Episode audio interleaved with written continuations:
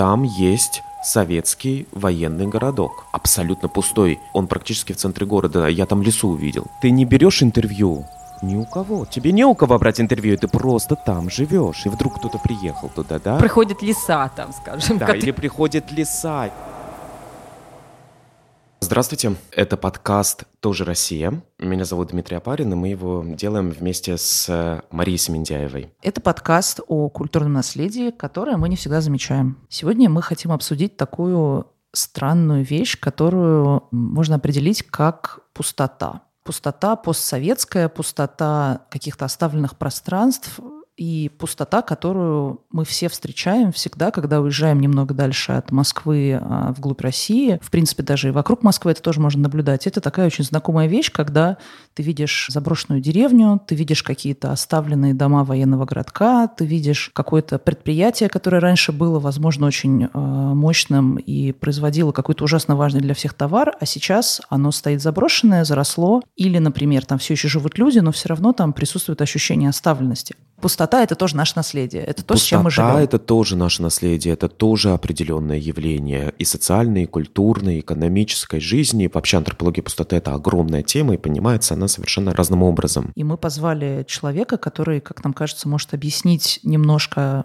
что такое пустота вот э, в каком-то концептуализированном смысле, то есть пустота, про которую можно говорить как про предмет исследования. Это Дация Дзеновская, которая нам сегодня ответит на вопросы, которые у нас возникли в связи с э, вообще тем, что я, например, впервые узнала о таком понятии. Дация антрополог, и она работает в Оксфордском университете, и она занимается миграцией, иммиграцией в пределах Европейского Союза, и она проводила в том числе и исследования в России. И Дация что очень интересно, мы познакомились с Даци на конференции в июне 2019 года по миграции. И если большая часть докладов на этой конференции были посвящены адаптации мигрантов, то как мигранты живут на новых местах, о политике по отношению к мигрантам, миграционных каких-то законодательных проектах и так далее, то Даци говорила о миграции, но с другой стороны немножко. Она говорила о том, что происходит после миграции. Когда люди уехали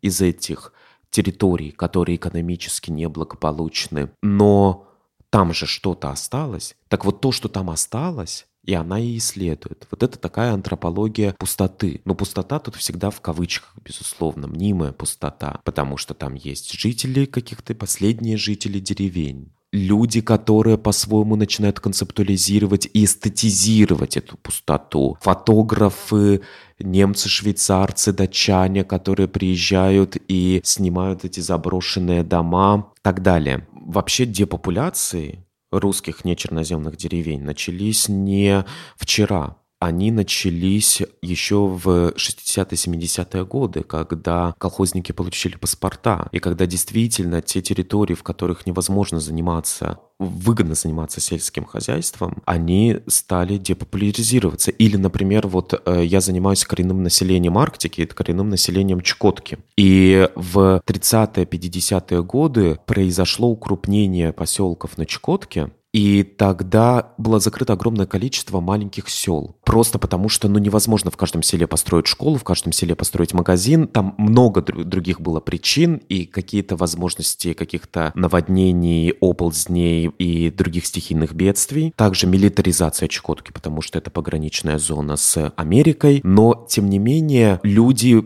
не уехали, люди были вынуждены уехать, их переселили. 80%, например, эскимосского населения СССР было переселено. Они жили с 50-х годов уже не там, где родились их э, отцы, матери, дедушки и бабушки. Но они возвращались на прежние места. А они не возвращались. Тут немножко другой момент. То есть вся Чукотка, вот прибрежная Чукотка, она состоит из множества-множества покинутых сел, где есть какие-то следы того, что когда-то там жили люди. Иногда там 10 лет назад жили люди, иногда там 30 или 40 лет назад жили люди. Но остаются эти следы. Но сейчас появляются новые формы возвращение в эти покинутые селения. Потому что села эти, которые находились на берегу Берингового пролива, они не просто так там появились. Они появились в тех местах, где происходят миграции морских млекопитающих, моржей, китов, тюленей. Соответственно, это те места, где шла охота. И поэтому очень часто именно охотники начинают, например, ревитализировать вот эти старые поселки. В старые поселки ездят люди, и там они кормят духов. Вот я предков. про это говорила, про то, что для них очень важно, что они из этого места, и там живут духи их предков. Каждый из тех людей, который родился, например, уже в 60-е, 70-е, 80-е, 90-е годы в новых селах, они знают, откуда их предки. И они ассоциируют себя и историю своей семьи с этим местом. До сих пор, например, охотники приезжают на лодке, на моторной лодке вдоль берега, и они говорят другому охотнику, а смотри, вот тут вот твои предки жили, ты отсюда, ты вот местный, ты из Старого Чаплина, или ты из Кивака, или ты из э, еще какого-то закрытого селения, Секлюка, например. Все равно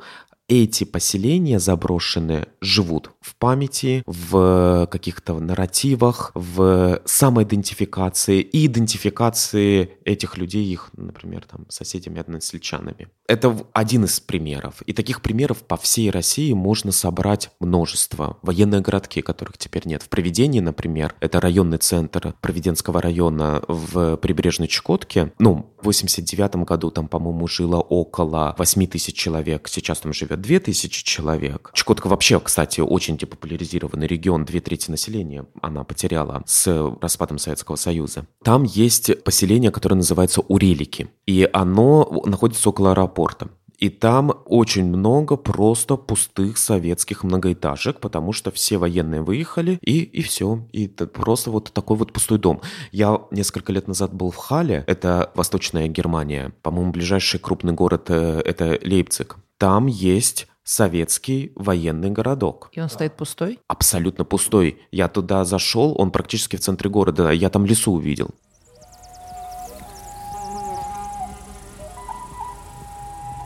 В 2010 году я начала исследование о эмиграции, о том, как люди уезжают из э, поселков городского типа, из деревень, из э, малых городов Латвии, но из точки зрения тех, которые остались позади. Так что я не как-то не занималась самыми мигрантами, но что остается после того, как они уезжают. И я очень, я заметила, что мне так было как-то неожиданно, что люди описывают свою жизнь, то, что они видят вокруг, как пустота. Они рассказывали, что здесь больше ничего нет, пустота, что вот посмотрите, с одной стороны пустые дома, там они разваливаются, больницы закрыли, школы закрыли, люди уезжают, меняются какие-то социальные отношения. Но что было интересно, что это, с одной стороны, это была материальная жизнь, которую мы видели, значит, пустые дома действительно там стояли, но с другой стороны, они тоже описали будущее как пустоту. Они ожидали, что будущее будет радикально другое отличается от того, какой она была, скажем, там, в 20, 20 веке и так далее. Значит, что она будет, будет радикально другая, и они не будут участвовать в этом будущем. И вот это мне было очень важно, что, с одной стороны, радикальная перемена вообще населения и вида жизни, люди ожидают что-то совсем новое, непонятное, но, с другой стороны, они все-таки живут в таких обстоятельствах, и, значит, создается какой-то новый вид жизни. И вот это очень такое этнографическое явление я назвала пустотой, но используя слова людей, которые жили в таких обстоятельствах. Но мне кажется, что мы находимся в пункте, можно сказать, paradigm change. Меняется парадигма, в которой мы жили да, совсем недавно. И если, скажем, в 20 веке тоже существовала эмиграция, и люди уезжали, эмигрировали, то все-таки это происходило в рамках модернизации и под идеологией, что все-таки места, которые остались позади, или люди, которые остались позади, их надо инкорпорировать как-то в этот процесс модернизации, прогресса и так далее. И сейчас, мне кажется, вот прямо это поменялось. Например, посмотрим тоже Китай. Многие разные проекты существуют, китайские в Африке, но они привозят своих рабочих. Значит, это не то, что вот инвестор привез капитал и создал рабочие места. Нет, привезли капитал, привезли людей, а те, которые там живут, они никому не нужны. Да, и мне очень кажется хороший термин, Саски Сасен создала этот термин по-английски, называется expulsion. Да, вместо инкорпорации происходит expulsion из из э, циркуляции капитала, правительства и так А, далее. То есть, получается, такие экономически бедные зоны, зоны какие-то. зоны, которые никому не нужны. Зоны не эти встроенные. люди, не эти местности. И они там, значит, могут и жить своим способом, как они хотят. То есть зона не встроенная вот в эту систему Да, экономическую, зоны не современную. Да. Да, И такое оказалось так. Восточная Латвия. Ну, мне кажется, это в каком-то смысле это происходит. И даже если посмотреть на некоторые области, Костро- ну, на некоторые местности в Костромской области, те деревни, которые опустевшие там стоят, в некоторых Некоторые действительно там э, живут дачники, почему-то они, ну почему-то, понятно, почему красивые местности и так далее, дачникам интересно, нам они там поселились, но некоторые совсем стоят опустевшие, и там, ну, трудно поверить, что там будет какая-то деревенская жизнь. А, кстати, вот что вы делали и что вы увидели в Костромской области? Да. Но это не, это не исследование. Мне очень интересно было поездка, чтобы сравнить для себя, что происходит в России и что происходит в Латвии. То, что я вам расскажу, не основано на какое-то глубокое исследование, но, скажем так, первые какие-то впечатления. Я увидела сперва многие слои опустения. Скажем, очень м, такая интересная деревня, называется Якимцево где была усадьба в начале XVIII века. Потом советский колхоз, а, ну, с усадьбой вместе, конечно, русская деревня существовала. А теперь мы смотрим, значит, усадьба уже давно развалилась, и там стоит церковь совсем опустевшая. Какой-то коровник колхоза тоже уже стоит, э, значит, пустой. И дома, деревенские дома тоже уже опустели. И видно, вот получается такая этнографическая археология, да, что разные слои пустоты там видно вместе. Это, это, наверное, было такое самое интересное, смотреть на то, как... Это не новый процесс, да, все-таки в разных э, периодах исторически это происходило по-разному. Я вот хотела, знаете, немножко про Костромскую область, потому что так сложилось, что мы как раз в последнее время много про это говорили в связи с тем, что мы туда ездили несколько раз, про то вообще, какая там была деревенская жизнь. Ведь на самом деле это те места, где никогда не было как такового земледелия. То есть то, чем там люди занимались, это то, что они уезжали как отходники работать, а, делать всякое ремесло в Москве, в Петербурге скорее даже, да. И там тоже была очень актуальна вот эта история, про которую говорите, с тем, что там была железная дорога. Они жили рядом, и они там ходили пешком на эту станцию, уезжали на заработки там на несколько месяцев, там даже на полгода, возвращались домой на побывку и уезжали обратно работать. И, на- например, как раз в тереме Асташова показывали фотографию, где на Троицу, по-моему, собралась семья, и там, в принципе, только женщины, дети и старики. И все, там больше никого нет. То есть у меня есть такое ощущение, что там эта пустота была заложена изначально, потому что для меня это стало открытием в какой-то момент, что часть русских деревень, они вообще-то никогда не были вот таким, знаете, открыточным видом патриархальной жизни, где, значит, глава семейства, семья, мало-мало меньше, все тусуются. То есть на самом деле это было такое место, где постоянно не было ряда людей, потому что все мужчины там нормального какого-то мужского дезородного возраста все куда-то уезжали. Вот а, как это как это влияет? Это может влиять на какой-то профиль местности? Я что... не могу, значит, так да, в истории так далеко все-таки идти своих размышлений, поскольку я действительно этого не Нет, изучала. Понятно, понятно. Но то, что мне кажется, наверное, о том периоде, когда вы говорите, все-таки никто бы не описал это как радикальную перемену, что исчезает какой-то вид жизни. Может быть, да, я не знаю. Вот это было бы интересно выяснить. Да, люди говорили об этом тогда. Наверное, всегда люди живут, живут и думают, что с ними что-то радикальное Вот именно. происходит. Что Да, меняется. это Люди всегда, процесс. это, Да, это и поэтому общее нас настроение за- 19 Ну, века. действительно, Умирает да. какая-то жизнь, Да, вот уходят какие-то жизнь. народы, Да, вот мы да, больше да. не увидим вот этого и, И, так поэтому далее. вот эта пустота, понятно, что она релятивная, да, что непонятно, что с одной стороны это всегда происходит, мы можем на это смотреть, ну просто цикл жизни, да, развитие, что-то меняется, что-то уходит, что-то приходит. Но мне все время такое ощущение, что все-таки сейчас происходит paradigm shift, как я говорю, да, что все-таки модернизация, индустриализация, мы можем довольно такой длинный исторический период описать как э, более модернизацию. масштабный, более масштабный И слом. Да, что-то все-таки меняется. И, и еще как-то я не могу свою, так так сказать, пальцы положить прямо на точку над «и», да? Но мне кажется, что это связано действительно тем, как пространство а, меняется в условиях, с одной стороны, финансового капитализма, с другой стороны, форма правительства, которую многие, так сказать, люди, которые любят Фуко, называют эм, security Например, коллеги мои написали, есть интересный э, журнал, называется «Социальная антропология», и последний так номер там посвящен теме, э, которая по-английски называется «remoteness». Отдаленность. Отдаленность, да. И некоторые статьи в этом э, номере о том, что вот в обстоятельствах этого правительства, не знаю, безопасности или, или как мы можем это называть, некоторые зоны в Африке вообще стали черными пятнами, да, там нельзя ехать, потому что там очень опасно. Даже моих коллег, например, не пускают в университет без подробного такого огромного риска assessment, потому что это университет не может отвечать за своих исследователей, которые поехали на какие-то такие безопасные местности. интересно, тогда создается ситуация, что никто не знает, что там происходит, даже исследовать нельзя. Такие, это тоже форма пустоты, но она связана, значит, этим формой правительства. Ну, да? то есть это территория без государства, без экономики, без экономики экономики, без, без государства, не даже без знаний. В... Да, она не transparent, мы не знаем, что там происходит. Ну вот это как-то, вот это меня интересует, да, что Это мы... тоже пустота, но Это тоже пустота. пустота, да. Но это, естественно, отличается, скажем, от том, о чем вы говорили в Костромской области. Но я для себя создала такой категории людей, которые я встретила в Костромской области, потому что пустота не абсолютная, там все-таки какая-то жизнь происходит, и интересно, значит, смотреть на какая. А вот какая? Ну, скажем так, я встретила, я вам расскажу категории.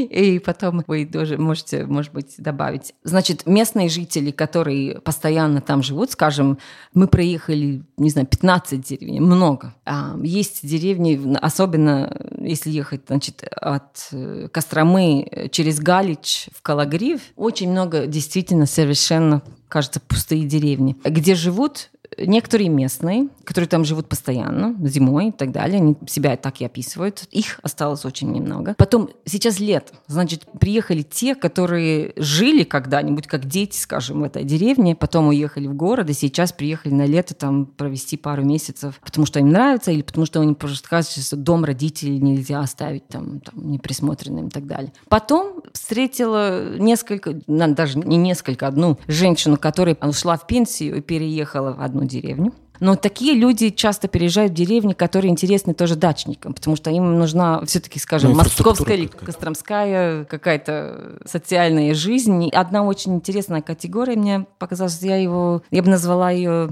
э, новые предприниматели, даже что по-английски называется New Age предприниматель, да, люди, которые живут, и, там сказать, производят сыр или там иван-чай или еще что-то такое, но они не только производят это, но у них -то есть новая идеология о том, как правильно жить, как здоровье и пища и так далее. Значит, какие-то как бы немножко новый тип предпринимателей. Вы знаете, очень интересно. Я хотела, на самом деле, э, вот э, вы уже заговорили про то, кто остается в этой пустой деревне, как mm-hmm. там вообще все устроено. Мне очень понравилась эта мысль ваша про то, что там такая дисфункциональная семья возникает. Мне просто это очень близко. Дело в том, что это же действительно такая странная тема, когда ты откуда-то вроде бы можешь уехать, но ты не уезжаешь, потому что у тебя есть какие-то внутренние обязательства. Либо у тебя есть какое-то чувство принадлежности, или ты там придумываешь себе бизнес, и тебе жалко его бросить. Как возникают эти странные связи? Откуда вообще это берется? Ведь, казалось бы, есть дорога железная, вообще угу. куча возможностей. В любом случае в этой деревне нет высшего учебного заведения, тебе придется куда-то уехать, угу. где-то находиться. Почему так получается, что кто-то остается? Откуда? Угу. Вот какие связи вы наблюдали, когда когда вы а, изучали эту проблему? Ну да, теперь мы, значит, э, вернемся в латвийскую деревню, где эти связи наблюдала и отношения.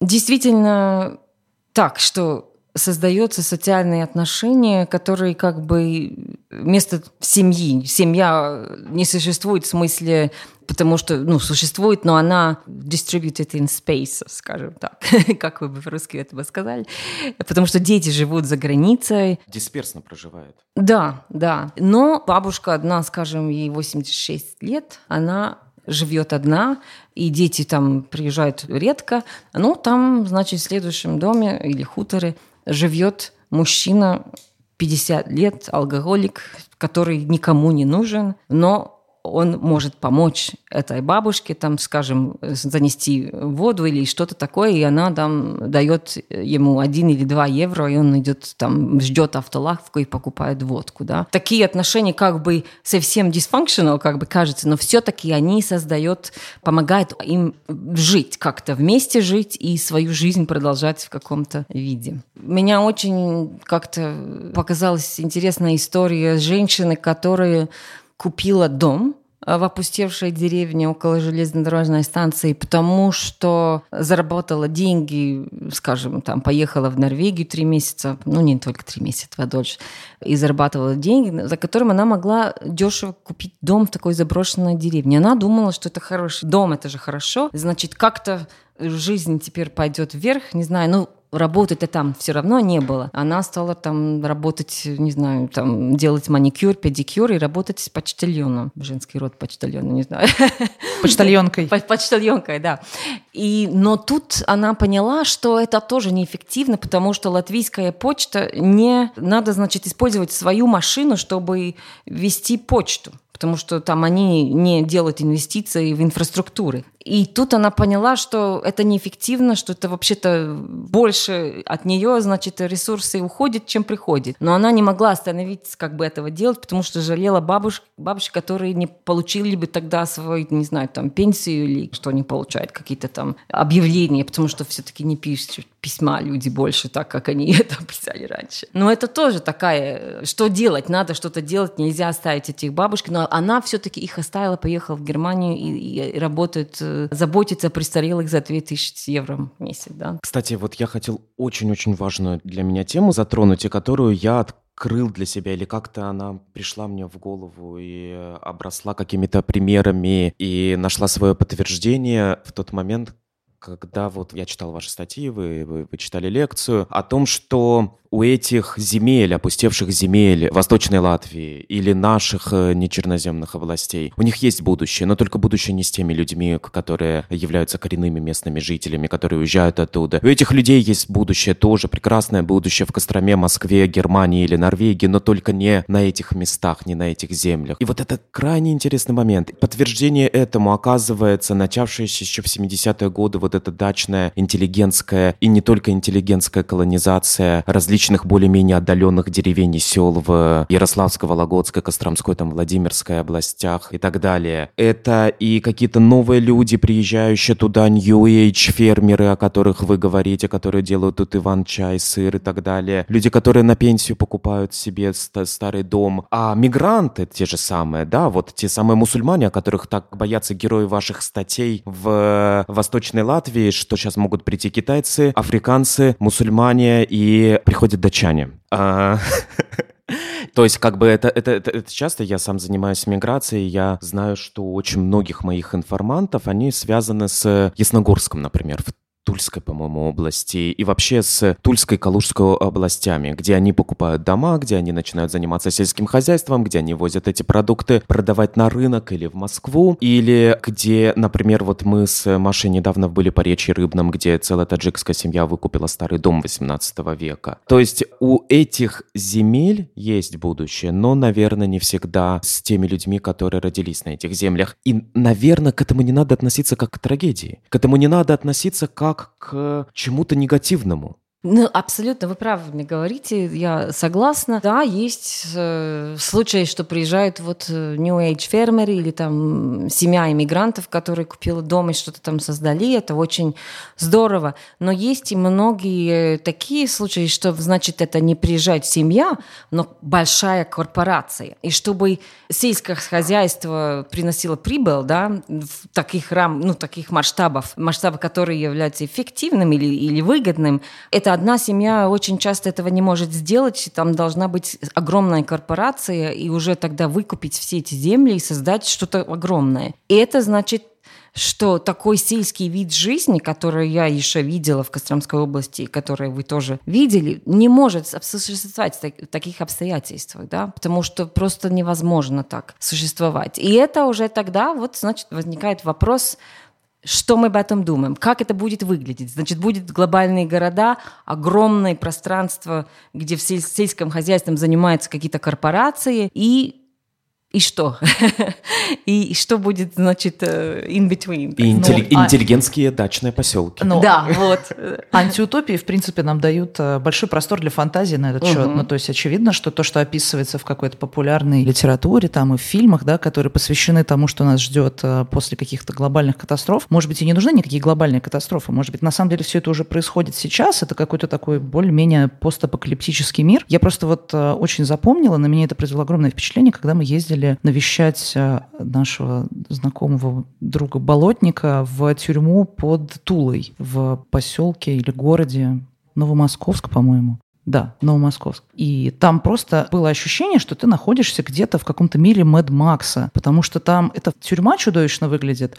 Рядом с ней стоят деревенские дома, которые явно там стояли до того, как там появилась тюрьма, но они до сих пор там стоят. И в них живут цыгане, и они ездят на телегах, запряженных э, лошадьми. И это выглядит как абсолютное смешение каких-то всех возможных штампов, но это настоящая реальность. И это место на самом деле тоже по-своему совершенно опустело, потому что там нет никакой цели, там непонятно, собственно, чего мы тут все собрались. И я в связи с этим вот тоже хотела сказать, что есть же еще такое очень советское, очень советский тип опустения, как военные городки или какие-то, например, да. где были военные части, угу. на Дальнем Востоке, например. Понятно, да. Вот такие места. Недавно вышел фильм «Чернобыль», да, тоже там про такое место, где людей поселили просто потому, что нам здесь политически важно иметь население. И люди оттуда уезжают. Еще одна вещь. Я побывала и в Челябинске, и в деревнях там вокруг Челябинска. Это была совсем другая ситуация, да. Вы, наверное, знаете город Карабаш, Челябинск, города, которые очень сильная промышленность, химическая промышленность, значит, экологическая ситуация очень а, плохая. И даже такой парадокс, я не знала, в Карабаше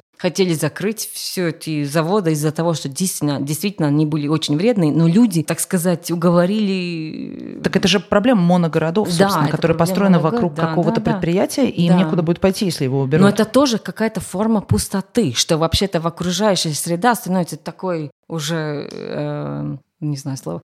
Токсичный. Токсичный. Бинго. Что просто там почти невозможно жить, но люди все равно живут в таких обстоятельствах. Да? Вот моя знакомая Олеся Герасименко, она журналистка, она делала большой цикл э, публикаций про моногорода, как там люди живут, что там с ними происходит. И у нее там был замечательный такой штрих, что там люди, в принципе, все ездят на такси. И э, как-то не очень понятно сначала, а потом ты понимаешь, что они все ездят на такси, потому что это, во-первых, довольно дешево, потому что там такси – это просто частные какие-то извозчики, такие люди на своих машинах, бомбилы, ну и потому что это просто безопасно. Ты не можешь просто вечером идти по улице. Там, во-первых, холодно, во-вторых, там опасно. Поэтому все перемещаются на каких-то, они вызывают машины угу. и ездят по городу. Да. Хотя этот город очень маленький. И вот это к вопросу о токсичности, я думаю, что это, наверное, такое место, откуда я бы с большим удовольствием уехала. Но просто вопрос, действительно, так ли плохо этот город, если, например, все эти опасные люди оттуда уедут, и останутся там только приятные люди, и будут там Нет, хорошо ну вот, значит, жить. было бы очень интересно, мне кажется, сделать, например, этнографию в Челябинске, да, но опять я не исследовала это, я я это какие-то впечатления, все-таки разговаривать с людьми и так далее. Челябинцы уезжают, молодое поколение, заводы существуют, там есть работа, значит, приезжают люди из окружающих деревень и из Курганского района, да, Курганский район, если я понимаю правильно. И тоже приезжают мигранты из Центральной Азии. И видно, что строятся новые жилья, там дома и так далее, как будто город растет. Но он меняется. И один местный историк мне как бы немножко так иронически мне рассказывал, что челябинцы называют это курганизацией. Тут очень важная, мне кажется, тема, связанная с эстетикой заброшенности, эстетизацией заброшенности, эстетикой пустоты, потому что она привлекает внимание, она привлекает туристов внимание. Именно за этим едут дачники костромские. Они едут зачем? Чем дальше, тем меньше людей. Чем дальше от каких-нибудь центров, от дорог и коммуникаций, тем лучше. И тем более заросший сад, тем это красивее. Чем более заброшенное предприятие находится около, дикий лес и так далее, вот это наступление этой природы, эта неухоженность, это наоборот, в некоторой степени это, конечно, эстетизация. И мы с вами вот говорили как раз несколько месяцев месяцев назад, что я уверен, что по Восточной Латвии уже сделано 50-100 фотопроектов по этим заброшенным деревням. Это занавеска на ветру в заброшенном доме и так Последний далее. Последний житель. Последний житель, у которого взяли интервью уже 25 журналистов и со всего Европейского Союза, из Америки, Японии, России и так далее. Да, безусловно, это очень, это привлекает. Почему вы Почему? думаете? Да, Почему? Почему, как вы думаете? Да. Ну, есть э, много написано о э, руинах. Георг Зиммел писал о руинах, Волтер Бенjamin писал об этом.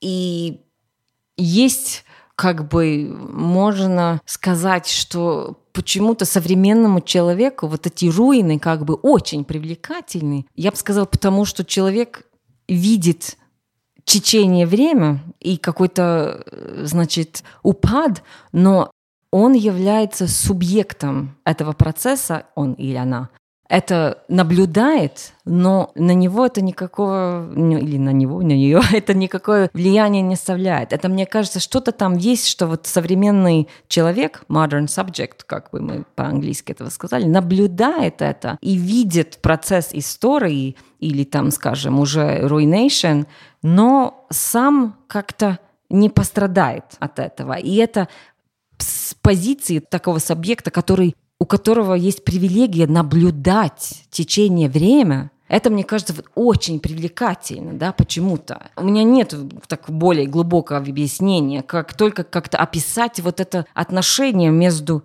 скажем, вот этой пустой, не знаю, город или там руина какая-то, вот это, и этот человек, который наблюдает это, но не живет это и уезжает, да, можно сказать, consume, да, является консюмером этой пустоты. То есть получается, что это на самом деле ведь продолжающаяся традиция, это ведь еще романтическая традиция, которая да. теперь получает новое воплощение. То есть если раньше мы смотрели на руину какого-то готического собора и ощущали свою тщетность и какую-то свою приходящесть в соотношении угу. с этим, то сейчас мы смотрим на какую-то заброшенную деревню, и у нас тоже возникают определенные чувства. Но здесь опять, вот если смотреть на, ну я этого не сделала, статистически анализировать, сколько существует фотографий заброшенных заводов и так далее, да, которые находятся в бывших социалистических странах, очень-очень много их. И обычно, не всегда, но обычно их создают наблюдатель, который сам западный. Да? Значит, почему-то, и опять вот мы можем даже сказать, что здесь, значит, этот субъект, который на это смотрит, он западный, он, он является э, членом или системы, которая победила. И он смотрит на систему, которая разваливается, как бы смотрит на конец другой из. Вот мне вот это хиерархическое отношение между субъектом, который наблюдает, и объектом, которого он наблюдает, мне кажется, очень важным фактором здесь. Да, я тоже согласен, но на этом построен весь Calvert Journal, да, например, тот же самый, на эстетизации постсоветского упадка. Да. Тут есть еще другой момент. Вы сказали последнее слово, которое вы говорили вот в предыдущий момент, это consumer, да, он потребитель этой пустоты. Тут еще очень важный другой момент, как мне кажется, ты приходишь в пустое пространство, ты приходишь в ничье пространство, и ты являешься временным обладателем его, оно принадлежит тебе, потому что ты идешь по городу, private property, private, private, private, и все частное, все частное, все государственное, тут забор, здесь забор, там забор, везде забор. И Тут ты находишься не на природе, а в каком-то пространстве, которое сделано человеком, но одновременно оно является ничьим, оно является заброшенным, и ты можешь быть не только потребителем этого пространства, ты можешь им владеть угу. какое-то время. Угу. Вот э, ты можешь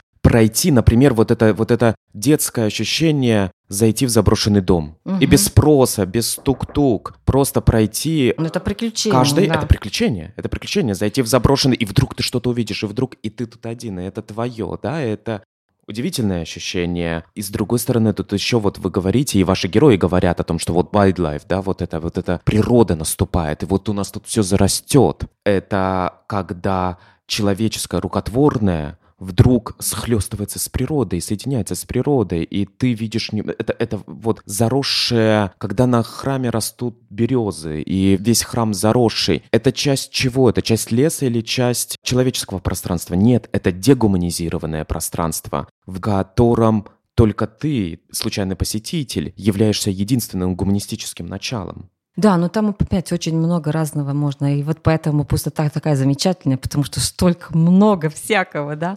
И тут вот этот человек, который там наблюдает это, мне кажется, не только владе... он не владеет, но он тоже создает трансгрессию какую-то, да, потому что не знает же он или она, кто владелец этого. И даже так бывает, что кто-то купил какие-то руины. И там, например, вот сейчас в Костромской области, например, Калагривский, как она называлась, училище животноводства стоит совсем заброшенное в Якимцево, мне кажется, эта местность э, называется. И единственный человек, который там живет с 80-х годов, он там еще живет, у него огород, ничего больше нет, какие-то бывшие дома, там учителей и так далее. И он говорит таинственно, кто-то купил. Но кто купил? Никто не знает, где находится человек, который купил, тоже неизвестно. А мы там стоим, мы понимаем, что мы находимся как будто на частной какой-то территории, но никого там нет, мы можем идти, и, и создается такое ощущение трансгрессии, да? Но вот это понятно, что это привлекательно людям, да. И опять там, да, береза растет там на крыше и так далее, и там непонятно, что значит это природа, это ты наблюдаешь, но что-то, что является огромное и больше тебя. Ты не можешь как-то осваивать это все, да. И мне кажется, когда вот эти мои информанты, так называемые, используют э, вот этот термин «пустота», они же понимают, что пустота тоже э, символически а, означают как бы время перед цивилизацией или после, да. Мы знаем, сколько много, вот, например, э, в Соединенных Штатах, там западные Соединенные Штаты, э, Дальний Восток, в России, когда осваивали новые земли, это же было ощущение, что там пустота, и надо создать историю, надо создать цивилизацию. Как мы знаем из контекста Канады и США, ну, значит, там это не было пустота, там люди жили, просто они не воспринимались как исторические субъекты, да, так что пустота символически а, для моих информантов многих означала, что, значит, вот после цивилизации в каком-то смысле. То есть, может быть, отсюда берется какой-то страх перед будущим, который мы обсуждали. Когда ты видишь пустое пространство, которое перед тобой вот стоит заросшее там какая-то церковь и что-то такое опустевшее, у тебя есть ощущение, что все, здесь тебе нет места. Да, да, я думаю так. Ну, откуда еще тогда может взяться вот это чувство, что ты приходишь и начинаешь что-то на этом месте возрождать. То есть одни люди забрасывают, потому что им кажется, mm-hmm. что это уже им не принадлежит, а другие люди приходят и начинают там жить, потому что они до этого здесь как-то не имели никаких связей, да, получается. это очень интересно. Потому что, ну, значит, одно еще новое такое как бы наблюдение, которое мы вместе сейчас создали, это что этот термин «пустота», он тоже символическая значительность его историческая, да, потому что он действительно используется в контексте modernity модернизации, как он как-то описал, значит, время и местность перед цивилизацией. И вот то, что вы только что сказали, действительно очень интересно, потому что я читала статью о создателя Лавка-Лавка, да, вы знаете. Да, наверное. я хотела тоже вспомнить про это. И это я читала на веб-сайте экспертного совета по малым территориям, если я не ошибаюсь.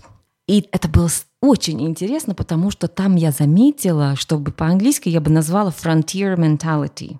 Пограничная. Ну, ментальность фронтира границы. Да, да потому что там был... Периферии. Да, периферийная. И, значит, frontier mentality я бы писала, что, значит, вот опустевшие территории, там нету инфраструктуры, там нету в каком-то смысле цивилизации, и тут появляется, значит, человек или там, не знаю, несколько человек, которые вот создают вместе новую цивилизацию в каком-то смысле. Потому что если вы почитаете эти интервью, действительно там так, как я понимаю, если я помню, помню значит, смотрели фильм Левиафан и увидели деревню, которая совсем опустевшая, и, решили, что надо там все-таки сделать. И вот создали, как бы, пошли там, поехали как на какой-то frontier, и вот создать как бы новую форму жизни. И мне вот это кажется очень интересно, потому что действительно те новые предприниматели, которые появляются в этих опустевших деревнях, можно сказать, что у некоторых у них есть. Потому что что значит frontier mentality? Ты должен все создать новое, да? Ну, ты пионер. Ты пионер, да. Потому что старой инфраструктуры уже нету. Школы нет, больницы нет, автобусы не ходят. Эти железнодорожные, как называется? Рельсы. Рельсы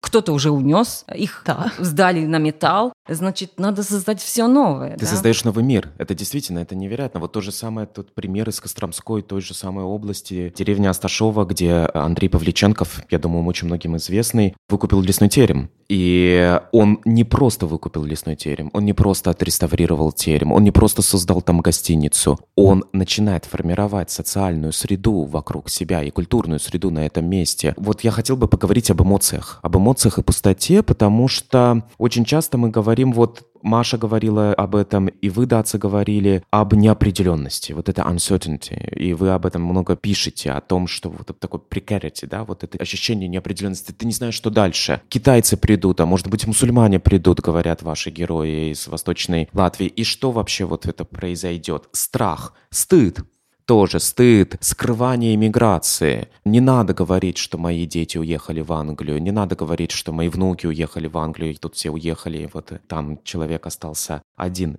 А с другой стороны, пустота порождает и азарт, и вот ощущение вот этого пионерства, ощущение того, что ты можешь выстроить заново мир здесь. И желание доказать, что нету никчемных территорий, нету никчемных локаций, нету бросовых территорий. И благодаря твоей силе, и благодаря тебе, вот эта бросовая территория, будто бы бросовая территория, станет опять процветающей. По-другому, с другими людьми, в другом формате. Но тоже даже у этих людей, ну не даже, но у этих людей тоже есть какая-то историческая сознательность. Да? Они же все-таки восстанавливают дома, которые там были, которые там, э, значит, в формах, которые они их видели, в фотографиях. То, но, что это но не все дома. Не все, не все, понятно, да, не все. Они конструируют эту преемственность. Вот что угу. мне кажется. Андрей Павличенков, который нашел небольшой его жена, они нашли небольшой кусочек э, обоев, которые были обклеены гостиная терема, и потом они не нашли, кто мог бы восстановить эти обои, они нашли только в Англии человека, который мог бы восстановить эти обои. Это не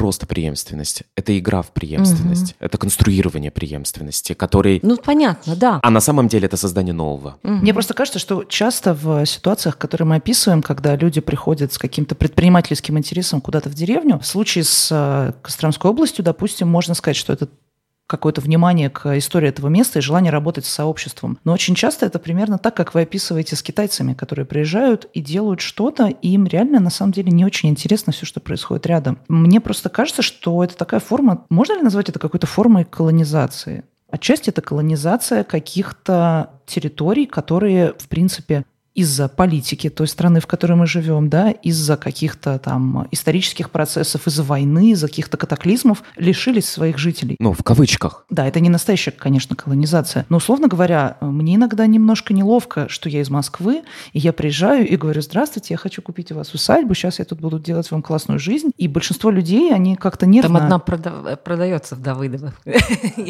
Так они везде продаются, они реально везде на продажу. Но проблема в том, что часто местные жители, даже их как-то так некрасиво, они реально жители, они жители. Вот они там живут, и они немножко в депрессии, да, потому что они живут, в общем-то, in the void. И Конечно, когда приезжают люди, такие все радостные, с ноутбуками, и говорят, привет, мы привезли вам цивилизацию, сейчас у вас тут все будет здорово по-новому. Мне кажется, первая реакция – это отторжение. Первая реакция – это типа, вы знаете, оставьте нас в нашей пустоте, пожалуйста, нам здесь хорошо, мы здесь уже живем типа 30 лет, вы нам вообще не нужны, валите в свою Москву, у вас там Собянин, всего доброго. А мы валим в свою Москву, а тут как бы внезапно в этот же момент осознаем, что, например, с какими-то там бравыми темпами, тоже абсолютно не учитывая, например, наше мнение, да, как жителей, тоже происходят какие-то изменения, типа там каких-то огромных масштабных строек, перекладывание, сейчас я наблюдаю масштабное перекладывание трамвайных путей и так далее. Вроде как это благо, но это какое-то причинение добра, которое не совсем уместно. То есть вот как этично работать с этой пустотой, чтобы не возникало ощущение, что ты нарочно в сапогах влезаешь в какую-то чужую пустоту, где люди уже уютно устроились? Надо сказать, что это действительно очень интересный вопрос, и, и в каждой местности он выигрывается по-другому. Но та мысль, что может быть, было бы хорошо сохранить то, что там есть, и какие-то, как местные живут, и что наше там пребывание как-то может восприниматься как колонизация, тоже в каком-то смысле элитное мышление. Да? Почему сохранить это? А что сохранить именно, да? Вот я просто как вопрос, я это не обязательно так, но я совсем понимаю это ощущение, да, я тоже испытываю это, когда что я просто приехала, сейчас буду спрашивать, э, какие-то вопросы задавать, вообще-то кто я и почему, и, и это очень такой чувствительный вопрос. Но по поводу колонизации, ну как мы это определяем? И, например, китайцы, если смотреть на Китай и то, что происходит, скажем, в Африке, что покупают земли Китай для того, чтобы там выращивать там, значит, palm oil или еще что-то, это эксплуатация в каком-то смысле, да, они не поселяются там, они, в-английски существует термин land grabs, да, что земли покупают огромные корпорации и как бы используют они для себя, потом это не для того, чтобы там продать в местных рынках, они все это как-то забирают с собой. Скажем, является ли поселение британских э, пенсионеров э, в Южной Испании колонизацией? Ну, Местными это очень отчасти. не нравится. Да, да, уж, конечно. Да, скажем, туризм, что это такое? Я, например, была недавно в Италии, поняла, что там в Тоскане, что ехать по обычным местностям, это вообще полный ужас, потому что там нельзя даже, так сказать, нету места из-за того, насколько много туристов решило э, вместо того искать запрошенные деревни, что удалось вполне хорошо. Но в том же время читаем э, в газетах, что, значит, на Авересте создалась очередь Да, из-за из того, что люди покорить. не могут, значит, добраться до вершины и умирают, пока они стоят в очереди.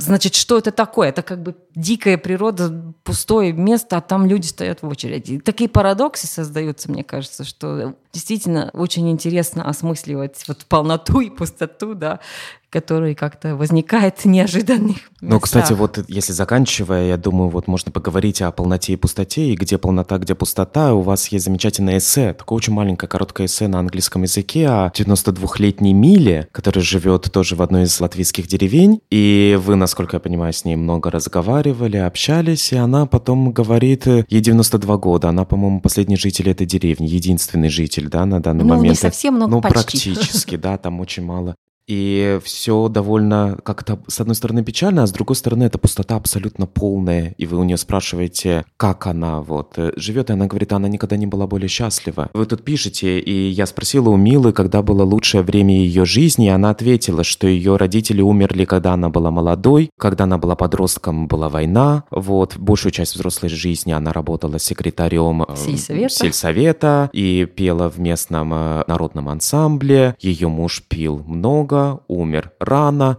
и вот сейчас вот сейчас никто во время не этой хочет пустоты ничего от нее. никто, ни сельсовет, ни родители, ни, ни коммунисты, ни нацисты, никто от нее ничего не хочет. Угу. И, да, и она. И вот эта полнота, пустота. То, о чем Маша да. говорила, когда твоя пустота полна, и когда эта пустота да. может быть вполне созидательной. Да, но здесь очень интересно, потому что действительно пустота для меня коллективная феномен, да, в коллективной пустоте может существовать индивидуальная полнота. Это не обязательно не исключает друг друга, потому что у Мили, той же Мили, дочь, внучка и правнук все живут в Англии. Она их не видит очень часто, разговаривает по телефону, значит, у нее хорошая жизнь, как она говорит, самое лучшее время ее жизни. У детей есть и настоящее, есть и будущее, но, как мы говорили раньше, не вместе, да, значит, у местности есть какое-то будущее, у семьи Мили есть будущее, но не там, да. И вот это, мне кажется, особенно интересно, да, потому что даже если есть какой-то, ну, скажем, даже если не Мили, может, там какой-то предприниматель создал довольно хороший какой-то бизнес. Но он или она не может создать коллективную активную жизнь в этой местности, такой, какая она была, скажем, 70-е, 80-е годы, когда много людей, там общение, не знаю, школа и так далее. Но один индивидуальный предприниматель школу не может создать. Вы бы хотели жить в пустоте? Ну вот Теперь появляется еще один, так сказать, э, фактор пустоты, потому что, ну как, это очень тоже мы много, конечно, читали, что современная жизнь иногда воспринимается как внутренне пустая, да. Сартер, там многие писали об этом, даже э, столько много, что нельзя определить, кто первый и так далее. Что это еще одна, да, такая как бы феноменологическая пустота, да. Я бы хотела бы я жить. Я, пожалуй, человек городской. Я, наверное, не могла, так сказать, быть фронтир, пионер. Это, конечно, зависит от, от личности и так далее. Мне нравится там быть, и я действительно люблю говорить с людьми и как-то пытаться понять, что вообще там происходит. Но что интересно, что этнографии в пустоте, скажем, там, ну если там есть два жителя, хорошо, а если там, скажем, один или вообще ничего не осталось, мне кажется, что это как раз связано с эстетизацией, да. Скажем, совсем опустевшая деревня. Может быть, там кто-то летом приезжает, может, нет. А кто-то, значит, приезжает исследователь, снимают фотографии. А что еще там делать? Уезжает, и потом то, что этот человек пишет, становится эстетизацией, потому что что еще с этим делать, да? А если подумать, как, значит, э, заниматься этнографией в таком местности? Там просто быть.